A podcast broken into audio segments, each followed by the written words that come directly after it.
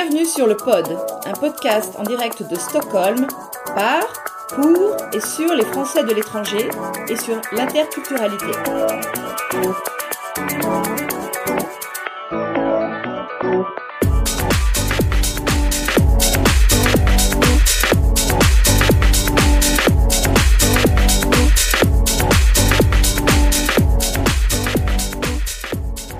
Bienvenue sur le premier épisode du Pod.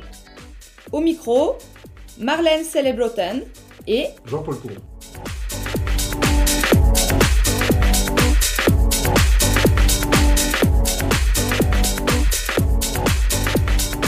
Pour ce premier épisode sur le thème de la présidentielle en France, une élection très ouverte où tout semble pouvoir changer jusqu'à la dernière minute, nous avons le plaisir d'accueillir Christophe Préma, chercheur et enseignant résident en Suède et pendant trois ans député suppléant des Français établis en Europe du Nord, jusqu'à il n'y a de cela que quelques petites semaines.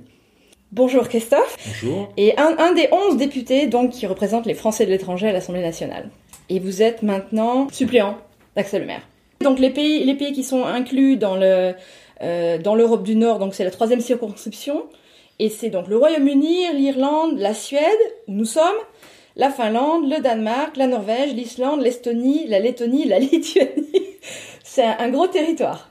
Oui, enfin, un territoire, c'est façon de parler. Hein. C'est en fait euh, les Français qui sont représentés dans les pays d'Europe du Nord. Moi, j'a- j'avais même traduit député des Français établis en Europe du Nord. C'est plus simple, peut-être, que de troisième circonscription. de- ça fait un petit peu euh, Ah oui. militaire.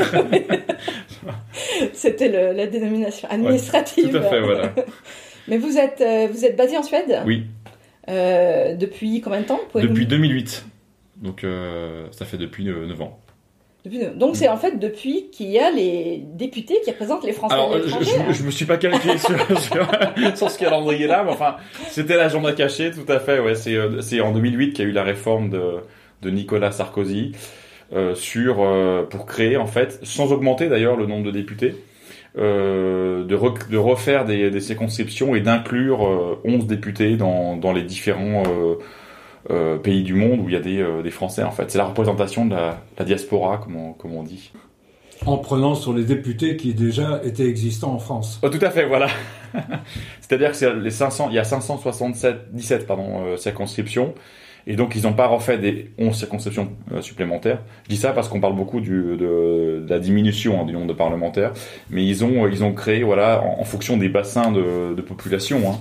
C'est-à-dire il y a quand même des villes en fait surtout où il y a, où se concentrent majoritairement les Français étrangers, hein, Londres, Bruxelles, euh, euh, New York, euh, Montréal, etc. Et donc ils ont construit euh, voilà les euh, les 11 euh, circonscriptions.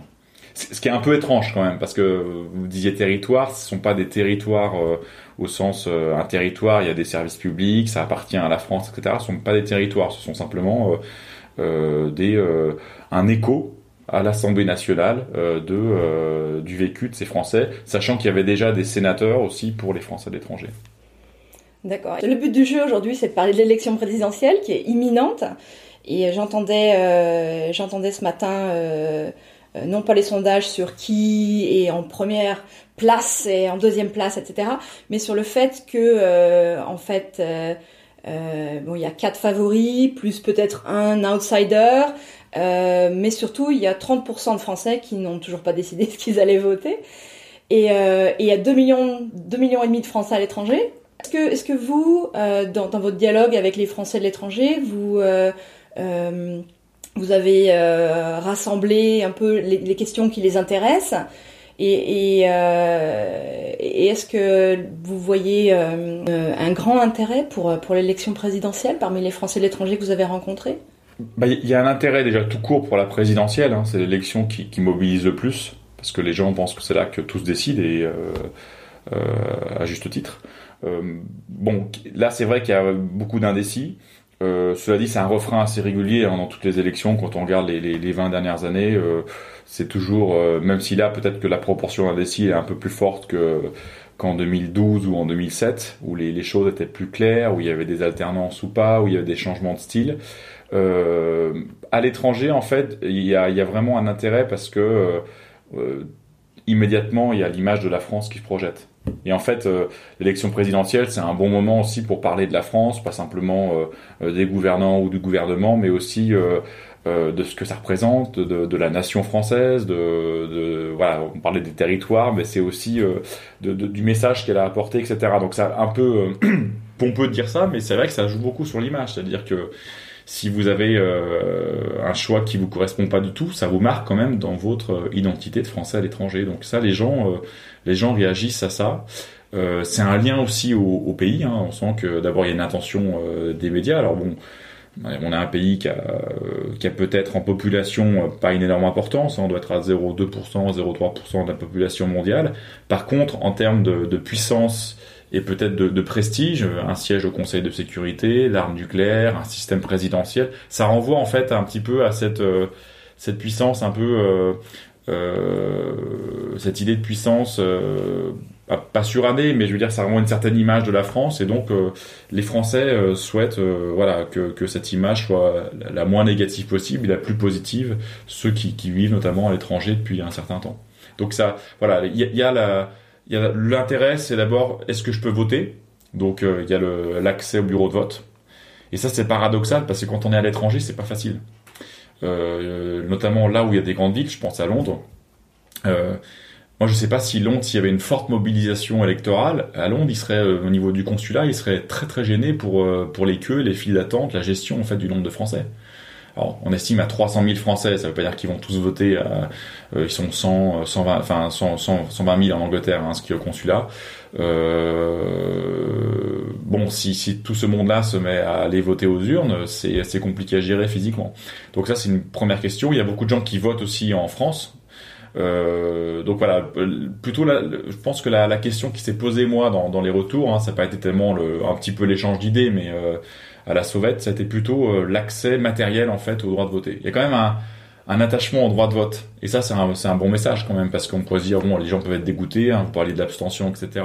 On a le luxe de pouvoir finalement voter blanc, on peut aller voter, mais de le faire euh, délibérément.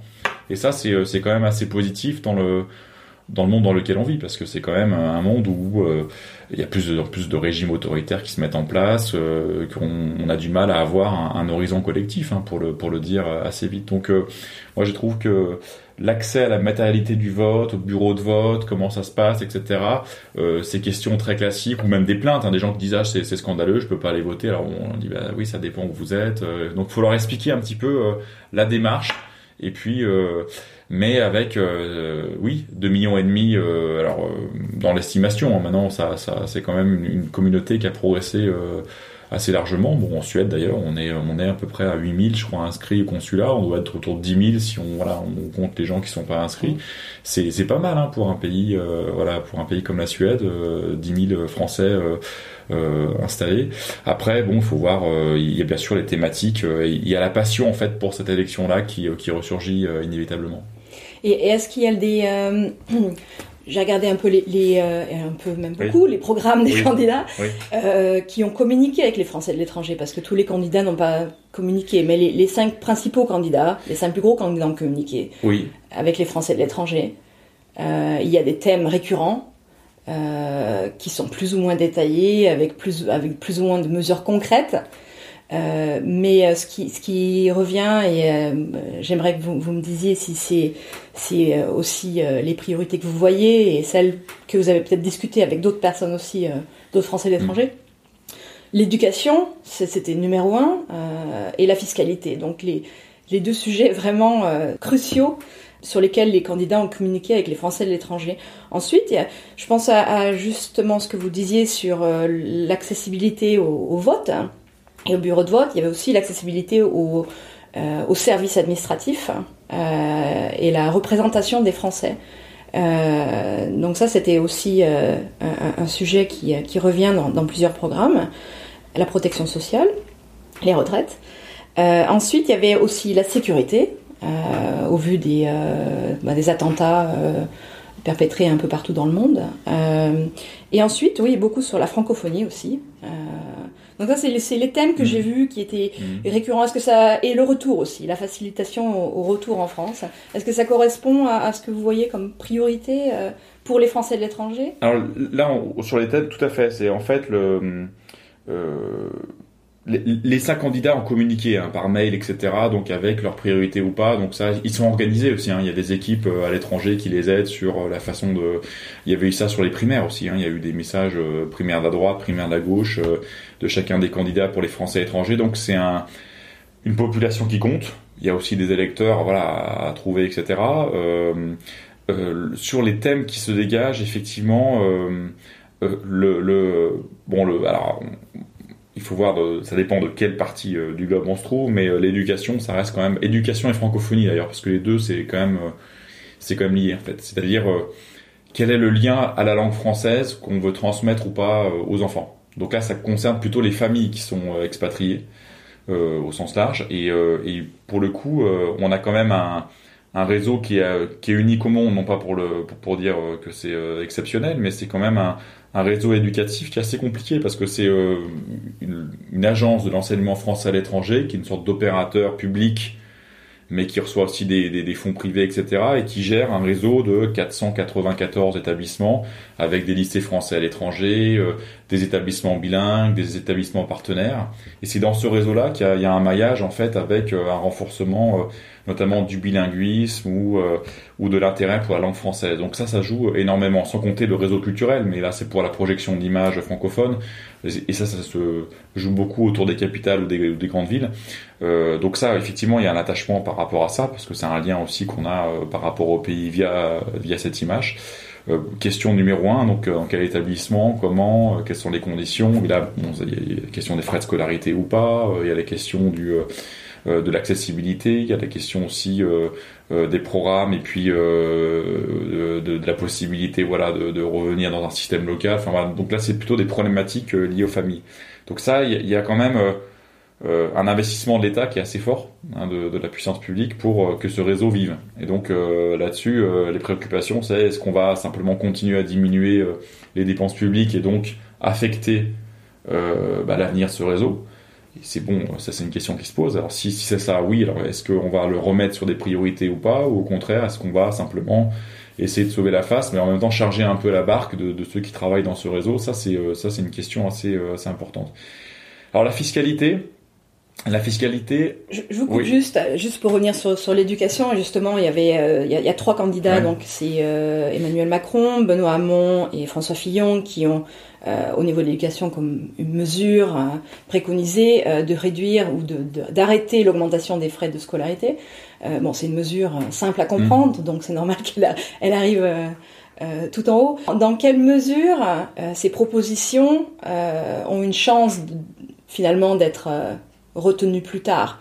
Euh, Ma question en fait c'est euh, euh, 2 millions et demi de Français à l'étranger, des candidats qui s'adressent à eux, euh, 11 députés, mais euh, au final, quel est l'ordre de priorité des Français de l'étranger quand il s'agit de mettre en place ces mesures bah, en fait, il y a, une chose très simple, c'est qu'au moment des budgets, euh, dans, la part de donc, négociation du budget à l'automne, hein, parce qu'il y a- il y a la loi, euh, la loi budgétaire avec euh, l'élaboration du budget, une proposition euh, faite par les ministères, donc par le gouvernement, et puis euh, un débat euh, budgétaire à l'Assemblée euh, et au Sénat. Euh, il y a la question de l'action extérieure de l'État. Donc c'est une part assez importante. hein. Il y a des programmes, euh, bon, il y a des chiffres qui correspondent à ces programmes, hein, 185, etc., euh, qui euh, à ces parts de budget qui sont consacrées euh, d'une part à l'éducation et puis aux services et puis aux services consulaires, hein, parler de la protection sociale, enfin aux services euh, euh, des Français à l'étranger. Donc euh, ça, ça va se poser comme euh, à, ce niveau-là, c'est-à-dire euh, est-ce qu'on diminue pas, est-ce qu'on rabote, est-ce qu'on rajoute? Donc là, c'est un débat euh, comptable, mais qui est lié à une, à une vision politique ou pas euh, de l'étranger. Ensuite, euh, là où c'est un peu plus, ça, me permet de revenir à la question du territoire, c'est que on a un réseau de lycées qui sont certes, il y a des moyens publics, mais comme on est à l'étranger, euh, ce qui ressort de ce qui, euh, par définition, bah, tous ces lycées sont des lycées privés.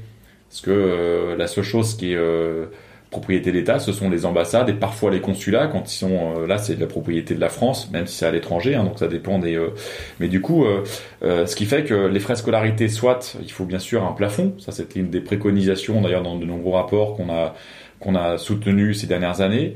mais s'il y a un plafond, il faut penser aussi à qui qui va alimenter en fait ce réseau. Donc est-ce que ça veut dire davantage de moyens étatiques?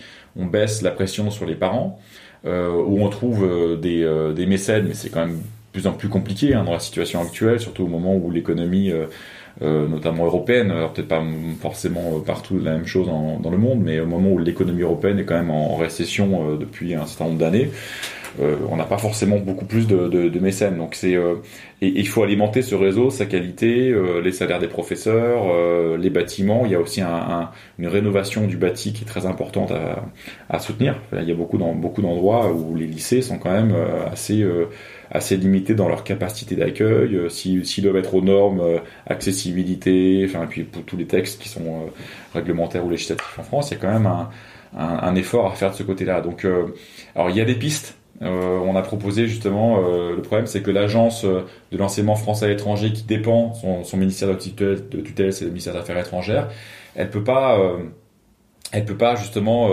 investir sur le bâti, c'est-à-dire elle peut pas creuser un déficit, hein, comme si on achetait un, voilà, un immeuble, etc. Ça c'est pas pas prévu dans ces statuts parce que le risque c'est d'avoir un endettement assez fort et donc à terme d'être un petit peu condamné dans ses choix. Euh, donc il y a, y a, des options. Est-ce qu'on peut, euh, est-ce que la BFE pourrait justement prétendre à, euh, à des investissements via la Banque européenne d'investissement ou comme des banques d'investissement publiques en France hein, qu'on a mis en place pour justement faciliter ces, ces, types de projets. Voilà, c'est des, des, choses un peu techniques, mais qui, qui montrent que oui, certes, les frais de scolarité c'est une chose. D'abord, il faut pouvoir les contrôler. Si on les contrôle, bah, il faut savoir qu'il faut quand même plus de fonctionnaires pour les contrôler. C'est toujours pareil.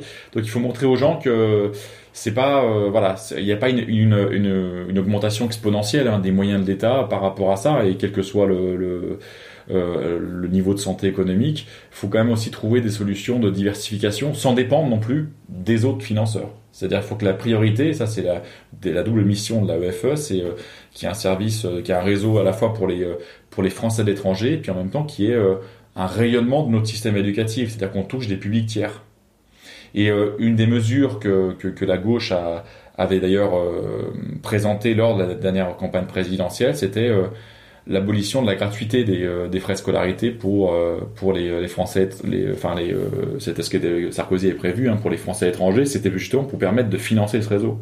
C'est un peu paradoxal parce qu'on on dit tiens mais la gauche contre la gratuité, oui mais la gratuité ça reste quand même des, des services qui sont exceptionnels s'il faut un plafond, c'est très bien pour un maillage social aussi. Hein, il y a la question des bourses sociales, mais il faut en même temps qu'on pense aussi au financement de, ce réseau parce que c'est quand même un réseau euh, d'écoles privées. Derrière, il y, a, un envoi de professeurs, il y a, euh, un suivi administratif, pédagogique et euh, des élèves.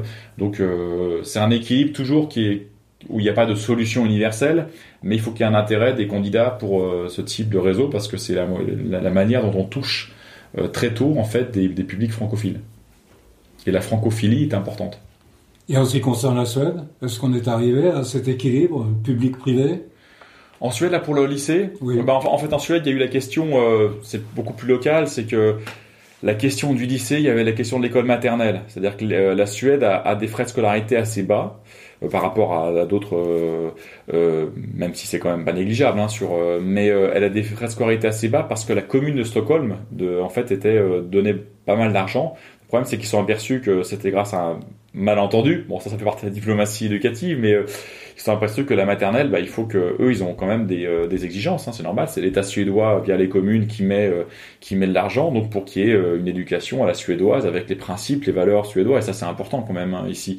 Ils se sont rendus compte que bah, en maternelle, c'était pas toujours. donc, ils ont en quelque sorte demandé à ce qu'il y ait un changement de, de programme en maternelle. Et évidemment, ça, ça bouleversait la structure de euh, des programmes français parce qu'il y a quand même en France il quand même c'est un peu plus normatif hein, sur le, le premier âge c'est-à-dire la petite enfance pour pour arriver en CP avec euh, justement être en capacité de commencer à lire écrire calculer euh, correctement et du coup bah du coup la maternelle est devenue suédoise donc il y a eu il y a eu quelques années un, un justement un voilà un petit peu un petit choc, euh, on parlait d'interculturel, un petit choc interculturel au niveau pédagogique et même au niveau des conditions d'enseignement parce que il y avait des exigences du fait de si on adapte aux normes suédoises, ça veut dire que même les professeurs vont, euh, avoir moins de, congés aux normes suédoises, c'est-à-dire 5 semaines de congés maximum. Donc voilà, on rebasculait dans ce, type de différence.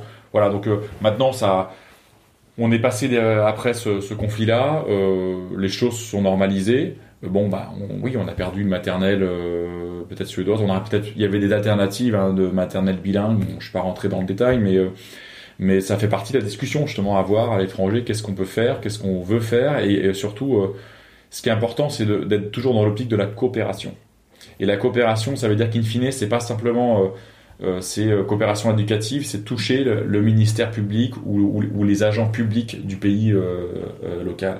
C'est là qu'on a le dialogue le plus approfondi, parce qu'on a toujours des intermédiaires privés ou des gens qui sont là et, euh, et ça, c'est le, Il faudrait pas que ce réseau se parle à lui-même, en fait. C'est le, le, risque avec notre système. Hein, je, vois une des limites de la représentation politique des Français à l'étranger, c'est qu'on se parle à nous-mêmes, mais qu'on oublie derrière de, parler, notamment aux autorités suédoises, euh, euh aux communes suédoises, pour essayer de. Alors, c'est compliqué parce que l'éducation, c'est très sensible parce que c'est derrière c'est un modèle normatif de valeur hein, de la façon et euh, bon euh, sur beaucoup de choses euh, c'est quand même très différent hein, le modèle éducatif français suédois enfin scandinave en général d'ailleurs sur le et puis d'autres hein. très différent tout à fait. Donc il faut et tout de suite on peut rentrer dans des dans des choses des jugements de valeur assez vite hein, sur les sur les systèmes éducatifs même quand on les comprend pas ou même quand on vit dans le pays. Donc je pense qu'il faut avoir un peu plus de euh, de distance. Après, puis ça dépend aussi des, euh, des pays dans lesquels on vit. Hein. Il y a aussi d'autres systèmes éducatifs qui existent qu'on connaît pas. Euh, donc, mais c'est pour ça que ça joue beaucoup parce que dans l'éducation, on est dans la transmission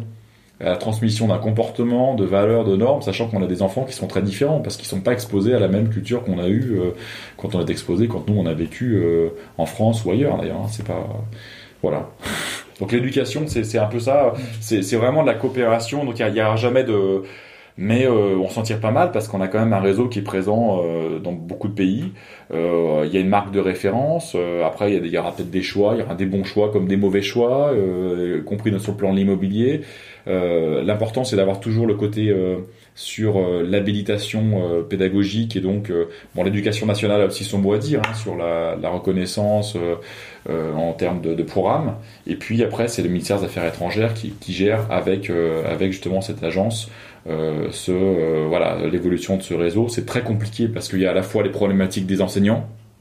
Donc enseignants, est-ce que c'est des enseignants recrutés localement, c'est-à-dire sur le budget établissement, ou, euh, ou alors détachés, ou alors résidence, qui c'est un peu bizarre résidence, qu'en fait ils sont détachés envoyés de France, mais ils peuvent rester de manière un peu indéfinie.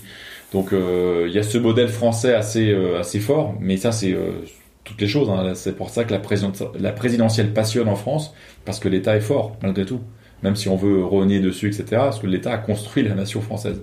C'est ça. Hein, c'est euh, donc on n'en sort pas. Euh, donc euh, qui, qui va qui va coiffer la la, perruque C'était un peu ce que vous disiez au début. On revient, on revient, on est toujours en troisième République quelque part dans les, dans les institutions de l'État. Oui, oui, c'est ça. C'est pas facile de les faire évoluer. Alors troisième République, ça dépend en fait. Ça dépend. Il y a un système administratif, mais qui évolue aussi malgré tout. Euh, je pense au numérique. Hein. Il y a beaucoup de choses qui se font par le numérique maintenant. Il y a même presque trop de choses, mais qui euh, la demande va refabriquer aussi. Il faut que derrière il y a des gens qui puissent euh, valider bah, les formulaires qu'ils reçoivent par le net. Hein. donc, donc l'administration évolue. Le problème, c'est que en fait, l'angoisse existentielle des Français, même s'ils le disent pas ou même s'il y en a qui voudront justement que l'État affaiblisse ses moyens, c'est qu'est-ce qu'on fait sans État ou pas. Est-ce qu'on a vraiment un projet derrière Est-ce qu'il existe Est-ce qu'il existe une vie sans État? Non, mais je veux dire, pardon de, de, proposer la, la, question comme ça, mais c'est euh, parce que finalement, euh, bon, euh, même ceux qui veulent renier sur les marges de l'État ou ceux qui parlent des fonctionnaires, Bon, euh, là-dessus, normalement, il a raison. On se lève pas en disant, moi, je suis fonctionnaire ou pas. Enfin, on, on, a un travail ou pas. Ça dépend si on a un travail. Si on a la chance d'en avoir, on se dit, bah tiens, voilà, euh, je vais faire de la recherche, l'enseignement, j'ai mon agenda, ou je, je, me lève, je vais à l'hôpital, j'ai des voilà, des patients, ou je vais euh, euh, bon, etc. Enfin, ça dépend des, euh, des profils, mais, euh, mais je pense que voilà, ce, c'est vrai que c'est une, vraie question quoi sur la, la part de l'argent public et l'argent de l'État privé, enfin l'argent public de l'État et l'argent privé. le problème, c'est que en fait, si on faisait une campagne un peu plus peut-être à la scandinave, on devrait se concentrer uniquement sur les moyens publics C'est-à-dire que sur les, euh, comment on dit, qu'est-ce que paye, où vont mes impôts, à quoi ils servent en fait. Plutôt que de faire des plans, parce qu'en fait on s'est beaucoup plus déstructuré en disant, euh, oui, mais c'est les entreprises qui vont euh, qui vont être l'alpha et l'oméga, c'est-à-dire qu'il faut que les entreprises créent pour qu'ensuite derrière ça ça dynamise, ça veut dire moins de moins de dépenses sociales, il y a la croissance, donc ça voilà, c'est le problème c'est que ce modèle-là en fait ça ça marche jamais. Parce que ça veut dire qu'on externalise la demande à chaque fois et qu'on n'est pas capable de, gérer l'argent public et on va dire oui mais regardez euh, bon on a parlé du pacte de responsabilité, du choc de compétitivité, bon bah demain est-ce qu'il y aura un double choc de je sais pas quoi euh, hmm. Moi je pense qu'il c'est mieux de bien gérer l'argent public en acceptant qu'il y aura des choses qui seront insuffisantes hein, ou des choses qui seront mal faites ou des choses mais qu'on ait davantage d'évaluation de l'argent public plutôt de d'externaliser vers une croissance qui viendra pas ou qui sera 1,1, 1,0,5 et on sait pas trop et puis on peut parler sur des prédictions, des schémas très différents. Je pense qu'il faut, euh, c'est ça, le, mon avis, l'enjeu de, de, cette présidentielle. Euh, c'est vraiment la puissance publique au XXIe siècle Parce que ça a un sens? Parce que le président, en fait, il représente euh, la nation, il représente du coup aussi le, ses premiers représentants de l'État. Hein. donc euh, ça, c'est vraiment la question. Alors sur la fiscalité, c'est très lié. Mmh. La fiscalité, on fait jamais une campagne sur la fiscalité parce que les gens aiment pas trop, se disent combien, mais euh, est-ce que l'État va me raqueter ou pas dans certains cas? Alors moi, la fiscalité, je suis un peu gêné parce que les, gens euh, qui m'ont contacté sur la fiscalité, c'est par rapport à des problèmes de, de CSG, hein, donc euh, sur un, immobilier en France, etc. Et bon, et moi, je leur disais, bah, euh, bon, moi, j'avais assumé des décisions qui étaient pas, qui ont été condamnées parce qu'en Europe, notamment avec la question de l'arrêt de Ruiter, qui était un Hollandais en fait, qui, euh, qui est mort d'ailleurs depuis, j'ai appris, mais qui, qui vivait en France, qui avait une résidence secondaire et qui, qui, qui avait estimé, qui avait porté plainte donc auprès des institutions européennes en disant que euh, il y avait double imposition, donc c'était contraire au traité. Et donc on est euh, et puis euh, bon après il y a eu toutes les, discussions. Le, gouvernement avait provisionné un remboursement justement de ces gens qui ont été trop qu'on, voilà abusivement et ils ont requalifié l'impôt donc l'impôt existe toujours en fait mais on, se rend compte que justement la puissance publique il faut que derrière bah ça ça fait depuis des lustres hein, depuis le Moyen Âge est-ce qu'on crée des impôts supplémentaires on crée des taxes ou pas pour avoir une puissance qui fonctionne? Est-ce qu'on veut qu'elle fonctionne plus? Voilà, on parlait de taxes robots ou taxes, euh, voilà, euh, mais c'est ça en fait. Hein, c'est quelle taxe on va créer, quelle taxe demain? Et les taxes, on n'aime pas trop parce qu'on sait pas d'abord, faut, faut, qu'elles soient lisibles. Sont pas toujours lisibles, on sait pas quel papier. D'ailleurs, c'est comme quand on fait ses déclarations d'impôts. Alors maintenant, c'est plus automatique parce qu'il y a des chiffres, mais euh, on ne sait jamais si vraiment on a. Voilà, c'est quand même ça, ça, et ça, ça concerne les, les gens puisqu'ils sont ils sont chaque année, ils doivent faire leur déclaration. Alors on aura peut-être le normalement le, prélèvement à la source à partir de l'année prochaine, donc il va y avoir une phase de transition sur. Euh, Est-ce que ça ressemble au système suédois alors? Un peu plus. après, il y a, comme comme normalement on déclare une année après, ils sont en train d'anticiper au niveau des évaluations pour pas qu'on ait euh, une année blanche, c'est-à-dire qu'on s'estime que tiens ça va, ça va, ça fait comme ça, puis après on a un gros déficit parce qu'en fait il y a la n n plus 1, enfin puis après l'ajustement avec le prélèvement à la source. Moi je suis pas euh, la, fiscalité, bah, c'est important. Euh, c'est important quand on, parce que c'est l'essence pour pour l'État, hein, tout simplement. C'est euh, essayer de, de, continuer à avoir une qualité de service public aussi. Et ça, donc, ça veut dire euh, éducation. Euh, on parle de sécurité certes, mais sécurité de proximité, on va dire aussi. Je pense, voilà, on parlait de police. Est-ce qu'il y a une autre façon en termes de formation, etc. Donc, il y a eu beaucoup de plans d'investissement public y compris pour les collectivités territoriales, parce qu'il y a un gros déficit, c'est au niveau des, parce qu'on a là aussi on a la dette, on a un petit peu, on a raboté pas mal les, euh, les prêts aux collectivités territoriales. Enfin, les, euh, et du coup, euh, parce que la dette publique, c'est, on additionne la dette en France, euh, donc la dette budgétaire de l'État, la dette des collectivités territoriales, plus la dette de la sécurité sociale. Tout ça, ça forme la dette publique. Parce que la dette budgétaire, c'est au niveau après de, de, l'État. Hein, et ça, euh, donc c'est là-dessus qu'il faut, euh, voilà, qu'il faut, qu'il faut voir comment. Euh, est-ce là peut-être qu'il y a aussi des, des, plans de réforme à voir. Hein. On parle très peu en fait de parce qu'on a eu la réforme des régions, donc on n'a pas osé mettre, mais il y a très peu de candidats dans les programmes qui ont finalement abordé la question de, des collectivités territoriales, de ce, qu'on en faisait, est-ce qu'on les recompose encore, est-ce qu'on voilà, est-ce qu'on se base sur comment suite sur des intercommunalités, c'est-à-dire des grandes communes qui gèrent l'ensemble des services ou pas. Bon, je crois qu'on n'a pas osé en fait s'attaquer parce qu'il y a une fronde des élus locaux qui est assez importante depuis deux ans. Euh, donc la fiscalité est importante. C'est des moyens à apporter justement pour le fonctionnement euh, de l'État. Euh, ou alors, euh, si on baisse la fiscalité, bah, il faut que quelque part on baisse euh, la proposition, l'offre de services publics. C'est une option. Hein, moi, je, après, ça, ça, dépend des convictions de, les, chacun. Les propositions des candidats varient de dizaines de millions oui, à d'euros par rapport à la fiscalité. Et, enfin, dizaines de millions, c'est pas trop gênant, c'est pas beaucoup en fait. Centaines de millions peut-être. moi, je pense que quand ça touche des milliards, ça mm, commence, mm. quand ça touche des, ça touche 20-30 milliards, là, là, ça, ça commence à devenir important. Mais non, il y, a le problème de la dette.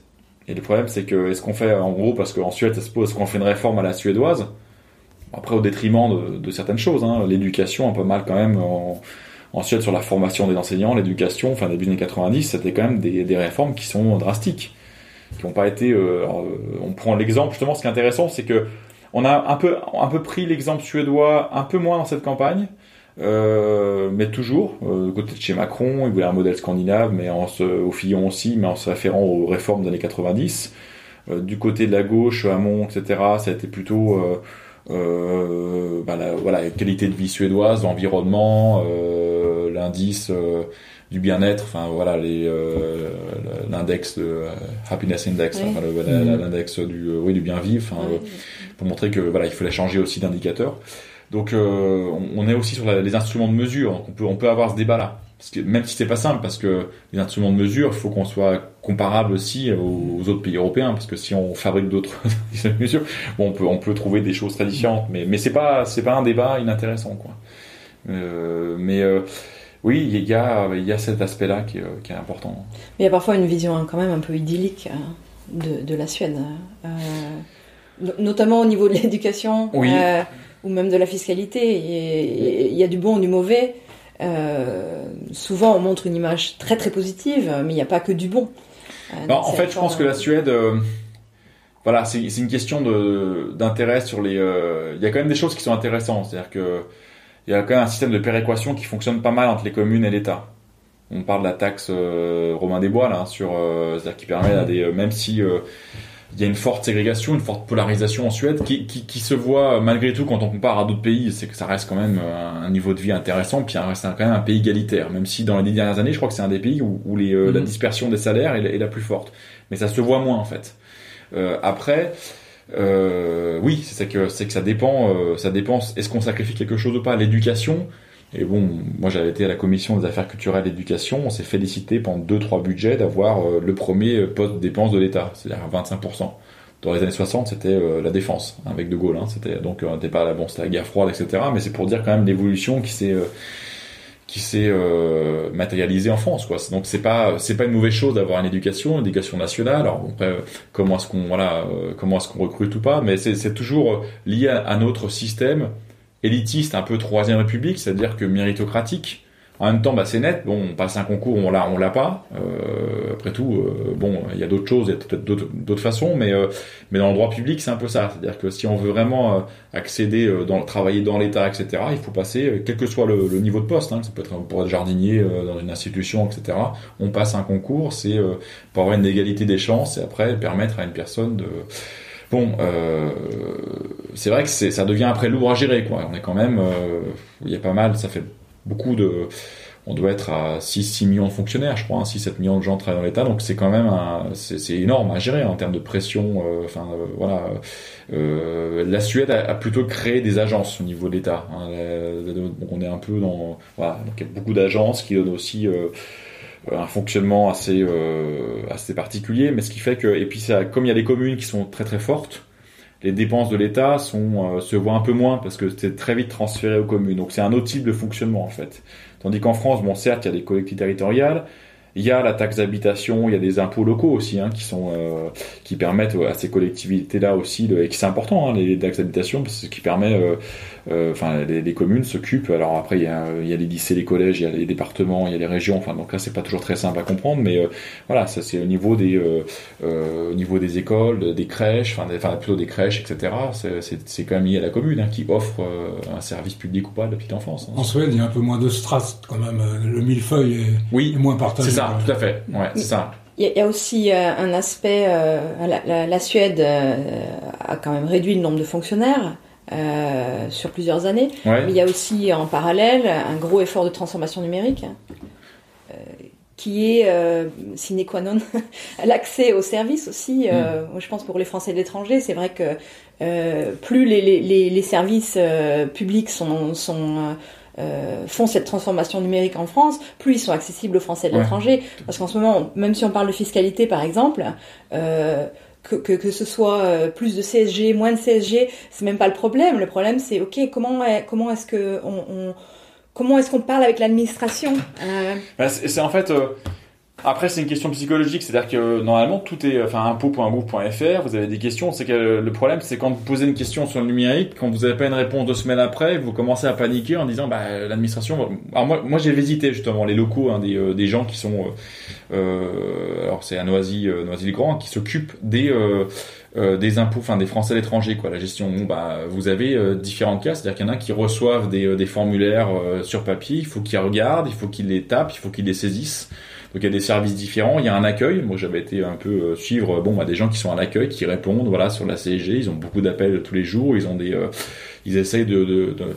c'est c'est pas toujours facile, c'est-à-dire que le numérique augmente une, une pression immédiate de la réponse, on le sent. Hein. Que moi sur un mail parfois il m'arrive de répondre euh, un ou deux jours après. Alors ensuite dans les dans le service public on a 48 heures normalement hein, pour, mmh. mais c'est intéressant c'est à dire que c'est c'est c'est ça aussi il faut, faut qu'on arrive un petit peu à, à, ralentir on a on a un peu proposé le droit à la déconnexion euh, mais le droit des connexions, ça veut dire du côté de l'usager, il faut aussi accepter que parfois, bon, ben, on a envoyé quelque chose, on a reçu un récipicé que le, le mail a été, euh, ben, il faut que le temps que le, le, mail soit traité ou que le, là, qu'on ait une réponse. Et puis, euh, euh, donc ça peut créer quand même parfois des agréments parce que si on reçoit une feuille de rappel alors qu'on a envoyé un mail, on commence, moi, les gens, j'ai eu beaucoup d'appels, hein, de, de, permanence là-dessus, donc il faut expliquer un peu aux gens, il faut les rassurer. Euh, et puis bon, après, on, peut mettre n'importe quoi hein, dans, le, dans le lien entre l'administration, le lien, dire que c'est la faute de l'administration, c'est n'importe quoi, mmh. c'est l'État qui cherche. Donc il faut arriver un peu à sortir de... de, de... Ça, c'est pas facile, ça c'est un, un, vrai défi, hein, la relation de, à l'administration par le numérique. Le numérique simplifie d'un côté, mais de l'autre côté, bah, du coup, il faut quand même qu'il y ait des gens qui s'occupent de ça. Hein. C'est pas des machines uniquement. Et ça, euh, c'est pas toujours, euh, c'est pas toujours facile parce que il faut quand même rationaliser et euh, et finalement, bah, euh, la feuille d'impôt, ça reflète un petit peu cette complexité-là, quoi. C'est-à-dire qu'est-ce que je paye, les cotisations patronales, sociales, combien pour les Français étrangers, c'est leur trajectoire tout au long de la vie. C'est complexe. J'ai travaillé trois ans en France, euh, quatre ans, je sais pas, euh, voilà, quatre ans au Portugal. Je me retrouve deux ans au Sénégal. Ensuite, voilà, j'ai voilà, j'ai pas travaillé pendant cette période-là. J'ai comment est-ce qu'on recolle ou pas et qui va payer à la fin Quels sont les, les systèmes de retraite? Bon, nos droits nous suivent pas en fait. C'est ça le, même si ça nous suit un peu plus, parce qu'on a, on a mis un peu plus de mobilité, mais ça peut pas être fluide en fait. Et justement, puisque parmi les Français de l'étranger que vous avez euh, mmh. contactés pendant ces trois ans que vous étiez député, mmh. est-ce qu'il y a euh, parmi eux un changement à un moment donné en disant plus d'État, oui, euh, moins d'État, non, plus privé, moins public, plus. Alors sur le plan de, sur le plan d'éducation, si je prends les Français résidant en Grande-Bretagne, il y a eu une forte demande euh, justement de scolarisation des Français à l'étranger. C'est un peu particulier parce qu'à Londres, il y a aussi un petit quartier français, et puis il y a beaucoup d'enfants qui sont pas scolarisés, et surtout il y a le suivi des euh, ce qu'on appelle le, le, mot administratif est horrible, hein, suivi des cohortes. C'est-à-dire le suivi des, des j'adore ce mot, c'est pour ça. Bah le suivi des voilà des fratries notamment ou des euh, bah, c'est-à-dire que les gens disent voilà moi je, je veux bien scolariser mon enfant, mais s'il est dans un système français et qu'après, bah, il n'y a pas l'équivalent au niveau ça s'arrête, il retourne au lycée anglais, c'est quand même pas les mêmes programmes, comment je fais? Et puis il y a les frais de scolarité, du coup c'est l'investissement, si ça augmente, moi je peux pas payer pour mes trois enfants euh, qui sont... Donc il y a des questions... Euh, donc il y a eu un... Ils ont créé euh, au niveau de l'ambassade en 2011 une, un, ce qu'ils appellent un plan école, justement acteurs privés publics qui se mettent autour de la table et qui voient comment... qui sont, ils sont assignés trois objectifs. Le premier, c'est de scolariser plus de, enfin d'accueillir plus de, d'élèves donc dans les établissements français. Euh, ils ont créé un nouveau lycée à Wembley à Londres, donc euh, c'était aussi avec des frais de scolarité. Bon, c'était, euh, moi j'étais pas pas très chaud, mais en même temps euh, cette question-là s'est tassée en fait. C'est-à-dire qu'il y a eu moins de demandes de, de scolarisation pour euh, pour les pour des, des, enfants français. Le deuxième objectif, c'était euh, euh un objectif plus pédagogique sur le, de renforcer le, le, bilinguisme. Et le troisième objectif, c'était l'augmentation des, des, programmes flammes notamment. Donc là aussi, programme flamme, c'est l'éducation nationale qui c'est quand même un luxe qui a été créé notamment grâce à des sénateurs des, Français étrangers. Hein. C'était Monique euh, Cerisier Benmiga à l'époque, au début des années 2000, qui s'était battue pour ça, pour que euh, lorsqu'il y a des, familles avec au moins 10 enfants de nationalité française, binationaux ou pas, ben, s'ils font une demande, alors il y a un certain nombre de critères à voir, mais ils peuvent avoir une, subvention dégressive sur 4 ans justement pour mener un projet de, ben, de renforcement de langue française avec des activités pour typiquement une association de parents. Mhm. Donc il y a pas mal d'alternatives hein, qui existent, des choses. Euh, mais euh, donc là, le, plan école, c'était davantage vers le privé, en même temps vers le privé. Quand on, moi, j'ai vu quand même des établissements bilingues avec des frais qui auraient été très très chers. Bon, c'est quand même, euh, c'est quand même, on va dire là du coup, on va dire une clientèle bien particulière. C'est-à-dire que euh, voilà, c'est des enfants euh, de familles assez aisées, etc. Le papa siège à HSBC, au conseil d'administration. Voilà, on sent que ça va bien. Les, les enfants à un niveau excellent, forcément. Enfin donc, moi j'ai vu ça j'ai vu ça à Londres, euh, j'ai vu. Et puis il y a d'autres euh, d'autres structures là où il y aurait effectivement un besoin, un besoin d'état. Là, on parlait d'éducation, donc il y, a le, il y a des alternatives plus à l'école, même s'il veut comme si davantage de moyens de l'État. Et puis il y a ceux qui se disent oui, mais attendez, euh, on a des Français à l'étranger, ça c'est l'option du sénateur Cadic qui est dit bah voilà, en fait on fait un chèque par famille et puis débrouillez-vous. Mais chèque par famille, c'est l'État qui le fait et sur, sur, la base de quoi? Et puis bon ça, apparaît égalitaire et en fait c'est simplement on, passe au marché de l'éducation. Donc euh, je pense qu'il faut trouver toujours un, juste milieu. Euh, la question de l'État se pose pour le retour en France. C'est vrai, ça c'est quand même ça, ça angoisse pas mal de gens. Je l'ai vu avec le Brexit. Et là, euh, beaucoup de gens qui habitent depuis 20 ou 30 ans en Angleterre, qui se retrouvent à faire des démarches pour lesquelles ils n'étaient pas habitués, qui, en fait sont confrontés à une autre image du pays dans lequel ils sont, ou un trouble cette fois existentiel très fort psychologique parfois. Moi, j'ai eu des gens qui étaient euh, en fragilité en disant qu'est-ce que je fais là euh, C'est toute ma vie quoi. J'ai investi dans l'immobilier, j'ai mon travail, j'ai mes enfants, mes petits enfants qui sont euh, qui sont qui sont binationaux. Moi, je me vois pas finir ici. Il y a le Brexit, voilà, ça m'angoisse. Il y a aussi des Français qui ont été en euh, indirectement victimes de presque de d'actes de, discrimination hein, donc euh, en Angleterre. Et ceux-là ils se retournent euh, ils se disent bon moi je vais peut-être aller en France qui a un, autre choc culturel à préparer aussi parce que c'est pas le même pays dans lequel ils vont, ils vont venir. Mmh. même s'ils évoluent ils voient il y a internet ils bon ils suivent ça euh, revivre au quotidien avec d'autres démarches se réhabituer à son pays qui est son pays parfois d'enfance ou c'est pas toujours c'est pas toujours facile. Alors nous on a on a facilité ça parce que la sénatrice Conway Mouret avait fait un rapport sur l'impatriation pour justement essayer de travailler davantage sur des questions matérielles et leur dire c'est un projet de revenir en France. Et un projet, ça se prépare. Donc, euh, parce qu'il y a l'histoire du délai de carence, hein, c'est-à-dire que si tu les droits, voilà les droits, c'est-à-dire qu'une fois qu'on vient en France, bah, il faut se déclarer, etc. Mais c'est pas, on bénéficie pas directement à la sécurité sociale on peut être remboursé après hein, si on a vraiment mais ça veut dire qu'il faut quand même bah il faut quand même avoir un petit un petit pécule aussi de côté hein, pour arriver sans que ça soit trop euh, donc voilà il y a, y a cette euh, réappropriation de de euh, la vie sociale administrative en France. Et là là l'État peut on peut simplifier en fait les choses. On a beaucoup parlé de simplification ces dernières années. On peut mais simplifier d'un côté et c'est complexe parce que nos existences sont complexes. Moi j'y crois pas à la simplification. J'y crois pas. Je pense qu'il faut faut pas non plus voilà euh, c'est complexe mais après il faut euh, il faut arriver dans son euh, dans, sa relation à la sphère publique ou comme à d'autres choses hein, trouver une attitude pour réagir avoir des réseaux des aussi des, des gens qui avoir un peu d'entraide et de solidarité aussi y compris à l'étranger. Oui. Mais député des Français de l'étranger comment comment se ressenti parmi le, le reste de la députation? Ah ça, bon, moi je suis arrivé en 2014, donc il y avait peut-être un travail de fait avant. Moi j'ai été très bien intégré très bien intégré. Alors après, euh, on... Vous êtes entendu par... Ouais, on, a entendu. On a, euh, on a un regard européen sur les choses. On est parfois un peu exotique, mais euh, pas tant que ça finalement, parce que comme, comme les enjeux sont de plus en plus internationaux, même les députés locaux, ils sont obligés hein, quand ils font un travail bah, en siège dans des commissions. qui sont bah, qui sont liées justement on, on, on, a sans cesse un regard comparatif même sur n'importe quel projet de loi il y a toujours un détail en fait de ce qui se passe à l'étranger à partir de, notes, de rapports qui sont faits. Donc euh, donc finalement, moi, j'ai pas senti ce, une acclimatation particulière. Mais parce que je suis arrivé peut-être en cours, je sais pas si c'était comme ça en 2012. Euh, peut-être qu'Axel Lemaire aurait un autre euh, discours mmh. là-dessus. Et politiquement parlant bah, Politiquement parlant. Où, sont les Français à l'étranger À droite, à gauche? Ah, les députés ou les Français les... Ceux qui votent, puisqu'on parlait de la présidentielle. Bah, en fait, euh, c'est un peu paradoxal parce qu'on avait dit qu'ils sont euh, traditionnellement plus à droite parce que euh, même si moi j'ai rencontré vraiment des gens de, je dirais de, tous les, spectres parce qu'en fait bon bah ah, il y a un peu moins de chômage quand on va à l'étranger, on suit un conjoint, on a un projet peut-être pour un pays, on a un projet, c'est quoi? C'est mobilité, c'est conjoint, travail ou parfois même l'image du pays. Ce qui est un peu plus rare l'image du pays parce qu'il faut quand même déjà aussi avoir des contacts sur place ou essayer de. Et du coup, dans la démarche d'expatriation, en fait, après il y a des ruptures. Il faut anticiper. Rupture, ça peut être rupture de conjoint ou des gens qui se savent pas trop ou qui, qui, suivaient leur conjoint, qui, euh, qui, avaient leurs petites économies, qui se débrouillaient en fait hein, dans le pays dans lequel ils arrivaient, y compris sur le plan linguistique ou sur le plan culturel. Il y a ceux qui donc euh, donc il y, en a qui se retrouvent dans des ruptures affectives, des ruptures de travail, des ruptures euh, de toutes sortes. Et donc euh, le retour, même après un certain nombre d'années, est plus plus difficile forcément. Donc il faut anticiper ça quoi, sur le. Il y a la question des retraites, il y a la question du système de soins.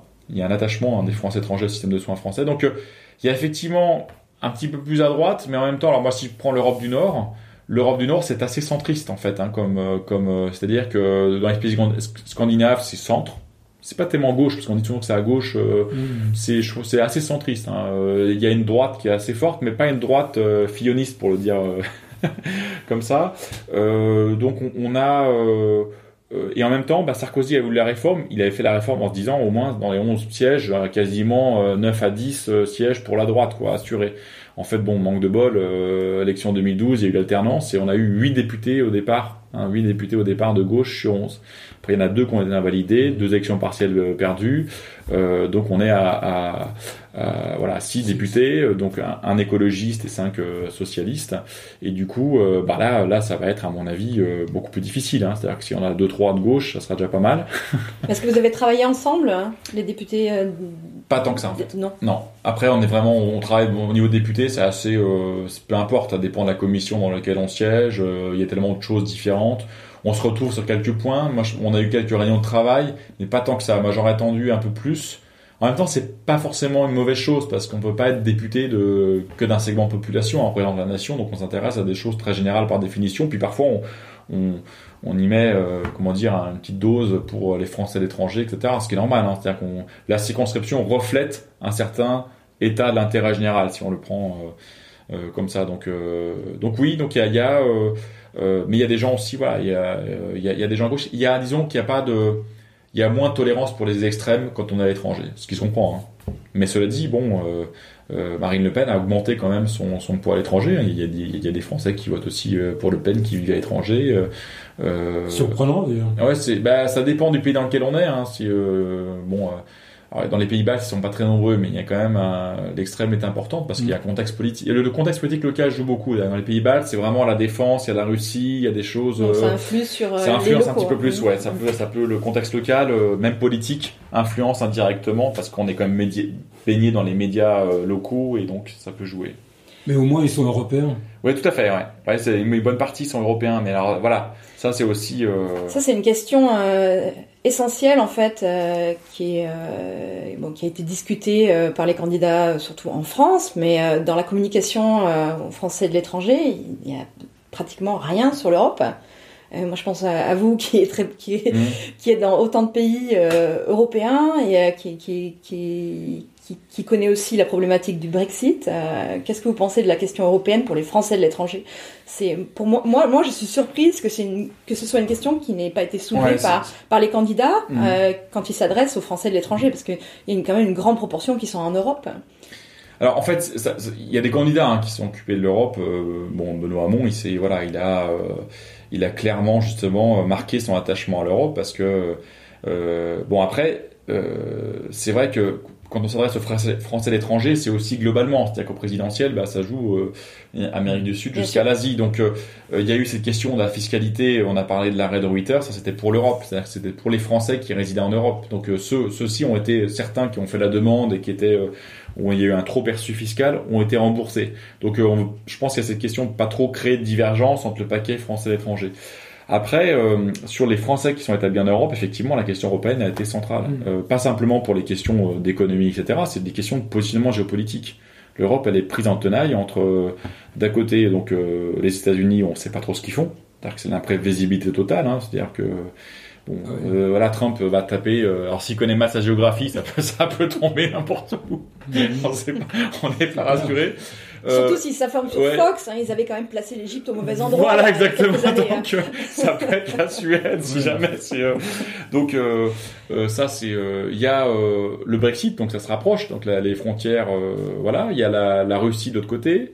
Euh, il y a aussi tous les pays de la Méditerranée, euh, donc Proche-Orient, Moyen-Orient. Bah, là aussi, c'est quand même euh, c'est un peu le voilà c'est des lendemains qui, qui déchantent hein, malgré tout. Bon il reste la Tunisie qui tient encore. Euh, mais euh, donc il y, a des frontières multiples et puis le Brexit et puis en plus il y a des zones très différentes. C'est-à-dire est-ce qu'on parle de l'euro? Est-ce qu'on parle de Schengen? Donc parce qu'on parle de l'immigration, donc il y a tout le, il y a les cimetières marins maintenant de, de, de la Méditerranée hein, avec tous les, euh, et donc celui qui a, qui a vraiment proposé un, un, imaginaire beaucoup plus euh, structurant, ça a été euh, Benoît Hamon, parce qu'il n'a pas simplement parlé de l'Europe pour parler de l'Europe, parce que l'Europe elle va pas très bien aussi. Bon, en Suède ils sont pas très européens, hein, même si on est en Europe, on est un peu dans un sous-continent, hein, Scandinavie, c'est-à-dire qu'on dit oula l'Europe c'est quand même une affaire du Sud, c'est déficit, ça marche pas très bien, etc. Bon, bah l'Europe, il y a eu, euh, il y a eu des avancées réelles, il y a eu, euh, voilà, il y a eu une intégration euh, assez forte à des niveaux, mais en même temps, il y a un problème de lisibilité, en fait, d'identification à l'Europe. Et ça, je pense que ça, c'est très important, c'est que ce que n'a pas fait Hollande, tout à fait, il l'a fait en fait au gré des circonstances, parce qu'on est parfois un peu injuste avec, avec lui, c'est que le président, il a un mandat pour aller négocier au niveau européen, parce qu'il a quand même une voix forte. Et donc il faut que, il faut que ce mandat soit le plus clair possible au départ. Il avait dit qu'il essayerait de parler avec Merkel et puis après il a, il a validé le traité. Donc là c'est, là que la fronde est née d'ailleurs hein, contre parce qu'on s'est dit bah, si il crée les conditions de son mandat à partir de ça, ça va être décevant. Alors il a rebondi avec le Grexit, avec la Grèce, etc., où il a essayé de négocier, mais c'était une négociation un peu dans le coin ou les circonstances. Avec le Brexit, il a dit qu'il, bon, il a plutôt annoncé, il a fait quelques démarches, mais euh, sur une position attentiste qui est normale parce qu'on peut pas faire autre chose parce que ça, dépend d'Angleterre. Euh, c'est à l'Angleterre de négocier sa sortie, etc. Mais euh, mais du coup, euh, on sent que c'est à ce niveau-là que ça se joue. Alors après, on peut regretter le Brexit, mais on peut pas dire non plus que ça aille bien en Europe. Enfin, c'est, c'est, ça, ça, se saurait qu'il y a eu des choses très positives sur le plan culturel, sur le plan on va parvenir, hein, sur le plan des échanges, etc. Euh, mais euh, il faudrait que derrière on puisse avoir une, une, lisibilité beaucoup plus forte. Et ce que propose Benoît Hamon, c'était un, traité euh, justement permettant de créer non pas un parlement supplémentaire, mais d'avoir une, une, zone de décision démocratique un peu plus forte. C'est-à-dire que les parlements nationaux plus les députés européens. Alors après, ça dépend comment. Ce qui est bien, c'est qu'il ne s'agit pas de, de, donner un programme ficelé, mais de dire on va débattre de ça. Alors ça peut être laborieux, peut-être que ça peut pas forcément, mais au moins c'était dans l'une des promesses d'ailleurs du programme Hollande en 2012, c'était avoir une meilleure gouvernance de la zone euro. Bah, une meilleure gouvernance, il faut qu'il y ait une gouvernance démocratique parce que les questions de monnaie sont, très importantes aussi. Si on a la même monnaie, c'est comme symboliquement, bah, on peut quand même avoir aussi des décisions. Et je pense que ça, ça serait intéressant parce qu'on parle d'Europe très très différente. C'est un voilà, un ventre mou hein, l'Europe. On sait pas trop où ça commence, où ça se termine. On sait, on sait euh, à peu près encore, parce qu'il y en a qui disent. Euh, on est 27, on est 28. Enfin, bientôt, on sera 27 peut-être pays euh, dans l'Union européenne, mais euh, mais c'est quand même assez artificiel. C'est, ça a été euh, voilà. Ce qu'il faut, c'est redonner un peu de visibilité et de et de, de poids démocratique. je dis pas que ça va être forcément mieux, hein, ça va être plus, mais au moins, ça il y, aura peut-être un processus d'identification plus fort. Mais est-ce qu'il y a une, convergence dans les autres dans les autres États européens sur justement l'idée de discuter l'Europe et de faire avancer l'Europe euh, qui a clairement des problèmes et qui, a un besoin de, de, de réforme. Euh, Est-ce est qu'il y a une convergence sur cette idée qu'il faut reprendre euh, cette discussion à un autre niveau? En, en, Suède, il y a eu la question de l'agenda social il y a quelques, je crois qu'il y a un an, un an et demi, où c'était le Premier ministre qui l'avait proposé. il y a une convergence des normes sociales et fiscales, il y a la question des travailleurs détachés, ça donc les, les, euh, les, candidats, d'ailleurs tous les candidats en ont parlé, c'est-à-dire trouver quand même, voilà, on est dans des zones hein, de concurrence entre les États en fait, hein, il y a des marchés nationaux assez segmentés, c'est ça l'Europe, hein, puis derrière, bon, on a, on a des droits, on a effectivement liberté, les, les quatre libertés hein, de circulation, de services, etc. Mais euh, je pense que là-dessus, euh, on est en train de progresser vers une, forte, une zone, en fait, on, on a une Europe à plusieurs vitesses, et il faut qu'on ait le, le premier étage de la fusée qui soit plus structuré. C'est-à-dire qu'il faut qu'on ait des zones de convergence sociale et fiscale, qu'on se mette un peu d'accord. C'est vrai que ça fera un peu d'intergouvernemental, Mais de toute façon, de- depuis euh, le référendum de 2005, c'est surtout que de l'intergouvernemental, l'Europe. hein. Donc euh, les traités ont été... euh, Mais je pense que ça pourrait être intéressant d'avoir au moins quelque chose comme ça, et, peut-être qu'un référendum là-dessus, même si jamais il y a un non, mais au moins on aurait un, débat là-dessus, ça pourrait être intéressant. Quoi. Je pense qu'il y a- besoin de, de recréer un petit peu ce lien-là à ce moment, et je pense que euh, il y a quand même un traumatisme post-Brexit, hein, y compris en France. euh, voilà, euh, les gens disent oui, mais ça sera peut-être le prochain Fraxit. Je suis pas sûr. Hein. Je suis pas sûr. Moi, je vois pas ça dans les. euh, Et d'ailleurs, une des bonnes nouvelles de cette campagne, c'est que malgré tout, euh, Marine Le Pen n'a pas fait une énorme campagne. Elle reste sur son socle hein, de, de, de contestation. Une Elle peut faire- préférence nationale. Voilà, voilà. Elle peut faire un très bon score au premier tour. Euh, Bah, il fera le plein. Ouais, elle fera le plein, voilà. Elle fera le plein au premier tour. Au second tour, il peut y avoir même des 60-40, des choses comme ça, mais il n'y a pas une adhésion de la majorité de la population en France à ces thèses. Ce qui était pas, ce qui était loin d'être gagné il y a un an. Hein. On se dit, bah maintenant, euh, voilà, on est dans ce contexte-là, euh, pourquoi pas. Donc moi, euh, la seule bonne nouvelle, c'est qu'elle sera pas présidente à cette élection. Je enfin, je le dis. Hein, après, je peux. Vous en êtes sûr? Je suis quasiment sûr là vis-à-vis des, euh, enfin, de la projection ou des, euh, des discussions. On n'en est pas là, quoi. On n'en est pas là. Vous disiez tout à l'heure que revenir, c'était extrêmement difficile pour les Français de l'étranger. Peut-être. Un, un- peut-être. un peu moins, un peu Un moins peu moins. maintenant. Oui. Mais vous, vous avez été, euh, Mm. vous avez été toujours, vous êtes retourné euh, en France euh, sans arrêt. Est-ce que votre vision de la chose a changé? Le fait de savoir que vous êtes plus en France que moins à l'étranger, etc. Bah maintenant, il y a évidemment la transition numérique qui fait qu'on a un lien beaucoup plus facile, y compris aux médias français, ce qui n'était pas le, le cas il y a, il y a 15-20 ans. Hein. Mhm. C'est-à-dire qu'on était beaucoup plus isolés. Je pense notamment aux Français, même euh, arrivant dans pays scandinaves, euh, le lien était plus euh, moins ténu, c'était beaucoup plus compliqué. Euh, maintenant, c'est plus facile de prendre un avion pour pas grand-chose pour aller en France. Donc c'est pas. euh, donc ce lien-là, il, il- je pense que non. Le, le retour en France est dédramatisé, très honnêtement. Mhm. Après, c'est toujours un choc culturel, c'est-à-dire qu'on se réhabitue à un autre pays. Je pense là, euh, ça dépend d'où on vient. Euh, donc, je- moi, je pense pas que ça soit un gros problème. Je pense que la, la France est, est à, du coup, une longueur d'avance sur la question de l'impatriation, sur la mobilité, sur la façon, le fait d'avoir une représentation politique, c'est aussi pour euh, justement euh, dire qu'on a un intérêt hein, vis-à-vis de ça. C'est-à-dire qu'on dit souvent, tiens, la France, dans son coin, etc. Bon, elle, elle prend soin quand même de ses expatriés, ça, c'est quand même assez intéressant. C'est pas le cas. hein. Moi, j'ai, fait des, des conférences en Angleterre. En Angleterre, quand on quitte le, le Royaume-Uni, au bout de 10-15 ans, on est quasiment un traître. hein. On a moins de droits. On a moins de droits que les autres.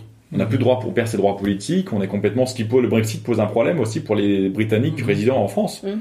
Et euh, ça, c'est un vrai souci. C'est pour ça que maintenant on est prudent parce que quand on, dès lors qu'on qu'on négocie, ben on négocie avec leurs droits eux et on veut pas négocier des droits nous. C'est- c'est- on est sur des principes. On va pas négocier des bouts de droit en disant bah si pour eux ils pourront faire ça si on fait un truc bilatéral, ça a pas de sens. Enfin c'est contre le, le droit européen quoi. En même temps, ils veulent sortir de l'Europe mais ils vont pas sortir de l'Europe en s'attellant sur le droit européen. Enfin, c'est ça le. Mais non, il y a, y, a, euh, y a une progression quand même, donc c'est moins, euh, c'est moins dur de revenir en France. Je veux dire, c'est pas, il faut simplement, voilà. Après, ça dépend affectivement sur le, la, la période de, voilà, de, de retour. Souvent, c'est la question des retraites. Hein, C'était dans les thèmes euh, qui, qui peut jouer, c'est-à-dire que bon, euh, il y a des pays où, malgré tout, quand on va à l'étranger, qu'on revient en France, en France, alors, on a peut-être un accès à un système de soins qui est, qui est de meilleure qualité et mieux remboursé. Encore que c'est des complémentaires aussi, hein, ce qui se fait pas dans tous les pays. Hein. Complémentaire, c'est aussi à double tranchant, c'est-à-dire qu'il faut des complémentaires santé. Donc euh, pour certaines opérations, surtout avec l'âge qui avance, c'est pas toujours euh, le plus facile. Euh, on verra quel est l'avenir de ce système de soins. Ça a été préservé là pendant ces cinq ans, mais euh, c'est quand même euh, voilà, il y a d'autres problématiques qui se posent. Hein, le, travail l'hôpital public, enfin il y a quand même on a des hôpitaux aussi qui commencent à être dégradés, euh, un emploi, euh, un burn-out qui est très fort dans les hôpitaux. Moi j'ai eu beaucoup de gens qui m'ont contacté par rapport à ça aussi. Donc c'est des questions voilà de, aussi de surcharge de, de travail et de, et de voilà de, de gestion des hôpitaux. Ça, ça, ça va être à mon avis central. Mais pour les euh, pour les Français donc a la question des retraites. C'est effectivement après un certain quand on en est 20 ou 30 ans et qu'on revient en France c'est peut-être pour ces, ces publics-là, c'est quand même plus, euh, plus sensible. Mhm. Et puis bon, euh, euh, on parlait aussi de, de tout à l'heure, euh, voilà, c'est, il y a des gens qui se disent, bah moi j'ai peut-être intérêt à revenir en France, donc ils vont entre guillemets optimiser leur retraite en disant c'est peut-être plus facile parce que mais en, mais en contrepartie, ils vont perdre peut-être pas mal sur la reconnaissance de leur parcours, hein, c'est-à-dire qu'ils vont pas être leur taux de retraite va pas être revalorisé parce que c'est des questions après d'échanges de, traités bilatéraux ou au contraire euh, au niveau européen ça se met en place hein, sur la question de euh, quelle caisse de retraite transfère à quelle caisse. Ça c'est pas c'est un peu compliqué, hein, c'est un peu abstrait pour les gens. C'est ce que la caisse suédoise normalement doit verser l'équivalent du voilà des montants de, de, de, retraite pour pour les Français qui ont vécu là à, à, la caisse de sécurité française. Et puis voilà il y a des choses comme ça des transferts qui se font. Euh, c'est assez important la question de la retraite parce qu'il y a des questions des transferts de fonds. Et puis il y a des pays maintenant où il y a des fonds de pension. Alors qu'en France on a on a on n'a pas encore mmh. cette euh, et je vois en Angleterre, hein, les fonds de pension, bah, maintenant il y, a des conditions parce que c'est privé. Et puis ça inquiète les gens. Mais bon, les fonds de pension, c'est pas. Moi, je sais qu'en en, Suède, là, je sais que moi, là, toutes les semaines, j'ai des trucs, des fonds de pension. Là, on me dit, moi, j'ai pas. On me dit, vous allez avoir une retraite minable et tout. Moi, je préfère une retraite minable, les fonds de pension. Ça m'intéresse pas. Je, je sens pas ça. Moi, je, je vois pas ce que je, j'arrive pas à dire.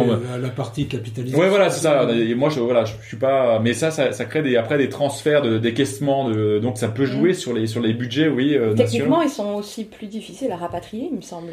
Oui, tout à fait. Hein, mmh. Non, non. Puis après, bon, bah, les fonds de pension, en plus, ils sont sur les marchés, donc euh, voilà, c'est sur des spéculations ou pas. C'est là qu'on rentre dans une zone un peu grise de concurrence du travail et, euh, et de la spéculation. Mmh. Surtout en, Suède, il y a quand même des gros scandales hein, liés au voilà à Carema, etc. Enfin, tous des, ou à des ou des, des entreprises qui, qui, gèrent des fonds de pension. Les fonds de pension, ça devient quelque chose de très juteux maintenant. Pour ça qu'il faut arriver à mettre des limites et que la puissance publique, donc on revient sur l'État, ça permet aussi de dire bon, certes, on est en déficit, certes, il faut toujours, euh, c'est pas que l'impôt qui peut, euh, mais euh, est-ce que notre travail peut servir justement à sécuriser une zone de bien commun, ou pas? C'est ça l'enjeu, parce que je veux dire, la mondialisation, elle est pas heureuse. Hein. Elle est ni heureuse ni malheureuse, elle est là où elle va. Donc il faut arriver derrière.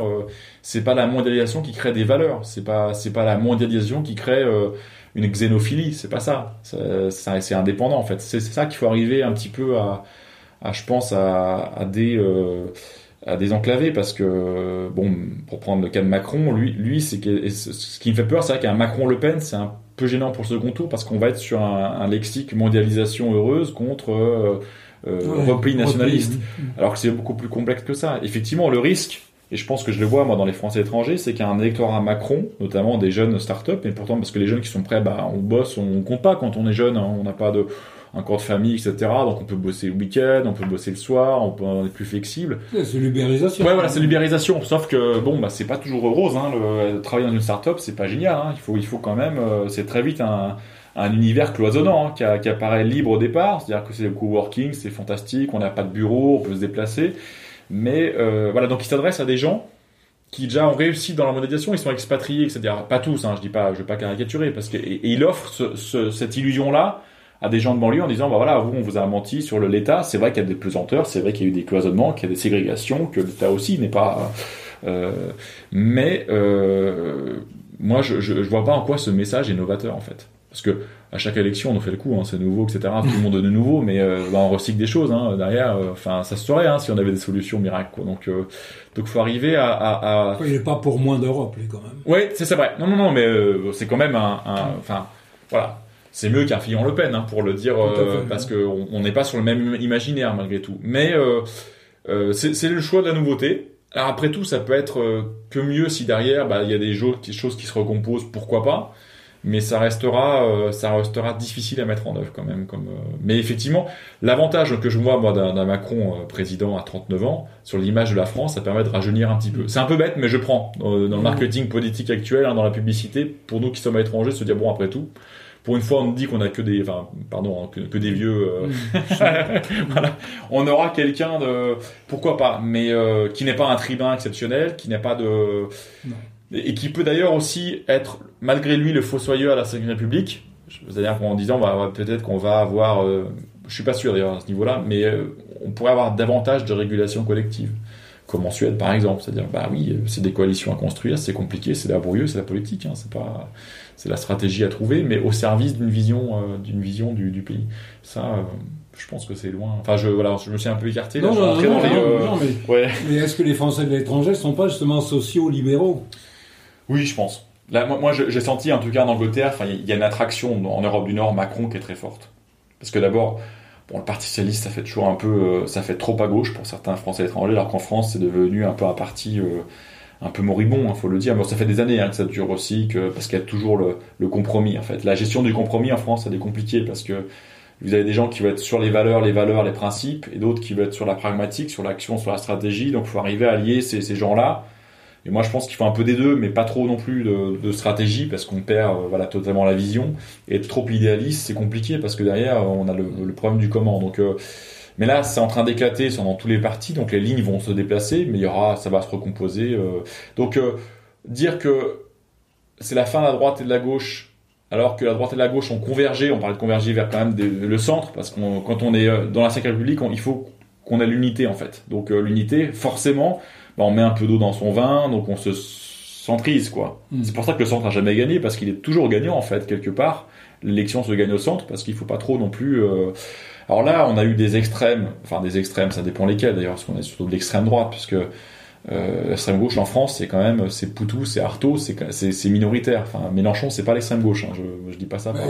il, le dit lui. Ouais, ouais voilà, c'est ça. C'est c'est c'est euh, c'est-à-dire que c'est euh, une fraction, c'est la gauche du Parti socialiste certes, c'est plus radical que, enfin, c'est plus à gauche que le Parti socialiste dans, les ambitions affichées, hein, du moins. Mais du coup, euh, euh, du coup, il va y avoir, euh, voilà, une recomposition politique qui est, qui, qui, qui est à l'œuvre, qui est pas forcément désagréable. Ça inquiète peut-être des gens, c'est pas mauvais signe non plus, parce que après tout, si on l'aidait était jeté, bon, ben, voilà, on aurait qu'à. Autant en 2012, c'était beaucoup plus clair, il y avait une alternance, ça se Là, normalement, bah, ce qui s'est passé, c'est que la droite a gagné énormément dans les, élections locales, mais pas forcément le Front National était puissant. Donc on été dans un, dans un modèle tripartite. Euh, une gauche qui faiblissait, mais pas qui s'effondrait pas totalement. Enfin, une gauche, hein, euh, parti socialiste, on va dire. Et euh, par contre, le, reste de la gauche n'était pas présent dans les élections locales, etc. Donc là, on va arriver vers ce paysage-là la droite, bah, ils ont un petit peu, ils ont un peu mauvaise parce qu'ils pensaient que leur, leur, alternance était quasiment assurée il y a 4-5 mois. Parce que c'est vrai que Fillon est sorti des primaires quand même euh, assez puissant, ouais. Et là, il a complètement, bon, euh, il y a eu cette histoire de, voilà, de, puis ça, ça, a complètement changé la relation sur le personnage.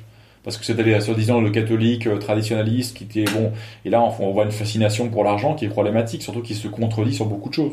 C'est-à-dire qu'il sera le premier à dénoncer des accords avec le Qatar, alors c'est lui qui les a signés, quoi. Enfin, c'est ça. On voit des photos. Non, mais ça veut dire que la parole ne vaut plus grand-chose sur. Euh, bon, ça a été le cas dans les primaires de la gauche. Quand Valls dit un 49-3, il faut l'abolir, alors que quand même l'année dernière, on a passé le temps bah, sur, euh, sur, voilà, sur le 49-3 à, voilà, faire mal à sa majorité. Ça a été quand même que difficile. Hein. Moi, je, je l'ai vécu euh, assez. Euh, la motion de censure est passée plusieurs fois sur le bureau. je l'ai circulé aux voisins en disant. voilà, je pense que ça, ça Hamon le paye. Ça d'ailleurs, le fait d'avoir signé, je pense, la motion de censure à l'époque en, pour hmm. la loi travail contre le, parce qu'il y a eu cette vengeance là, y compris de la part de Hollande, parce que je pense que c'était un signal assez fort. Euh, il aurait mieux valu s'abstenir tu vois, pour euh, justement essayer d'aller jusqu'à la fin du, du, mandat, parce que motion de censure, ça fait un peu le sabordage. Quoi, de, de, donc, euh, euh, mais c'est pour dire que les, les relations de Parlement-président ont été finalement assez, assez difficiles, alors que soi-disant c'était quand même une majorité bah présidentielle acquise. Donc là, l'avantage c'est que demain, on sait que la majorité parlementaire ce sera pas la même. Donc il faudra peut-être davantage de négociations. Mais d'un côté, si le président passe par ordonnance, alors, soit il passe toutes ces, ces, grandes lois économiques par ordonnance, pourquoi pas, les après tout, si, euh, mais derrière, il va falloir qu'à un moment donné, on, on ait un, une jonction et un dialogue, quoi. Et ça, ça va être euh, intéressant, c'est-à-dire qu'on est sur un changement de culture politique, mais qui va prendre du temps. Merci euh, Christophe Prémat euh, d'avoir été avec nous et de nous parler de, des enjeux de l'élection présidentielle en tant que représentant des Français de l'étranger et Français de l'étranger. Merci à vous, en tout cas, pour votre accueil, et puis... Rendez-vous dans 4 jours. Exactement. Merci beaucoup. Merci. Voilà. Merci d'avoir été avec nous pour ce premier épisode du pod. Pour savoir quand sort le prochain épisode, visitez notre site sur lepod.com, l e p o d d.com ou sur la page Facebook du même nom. N'hésitez pas à suivre le pod Suède sur Instagram ou Twitter. À bientôt. Au revoir.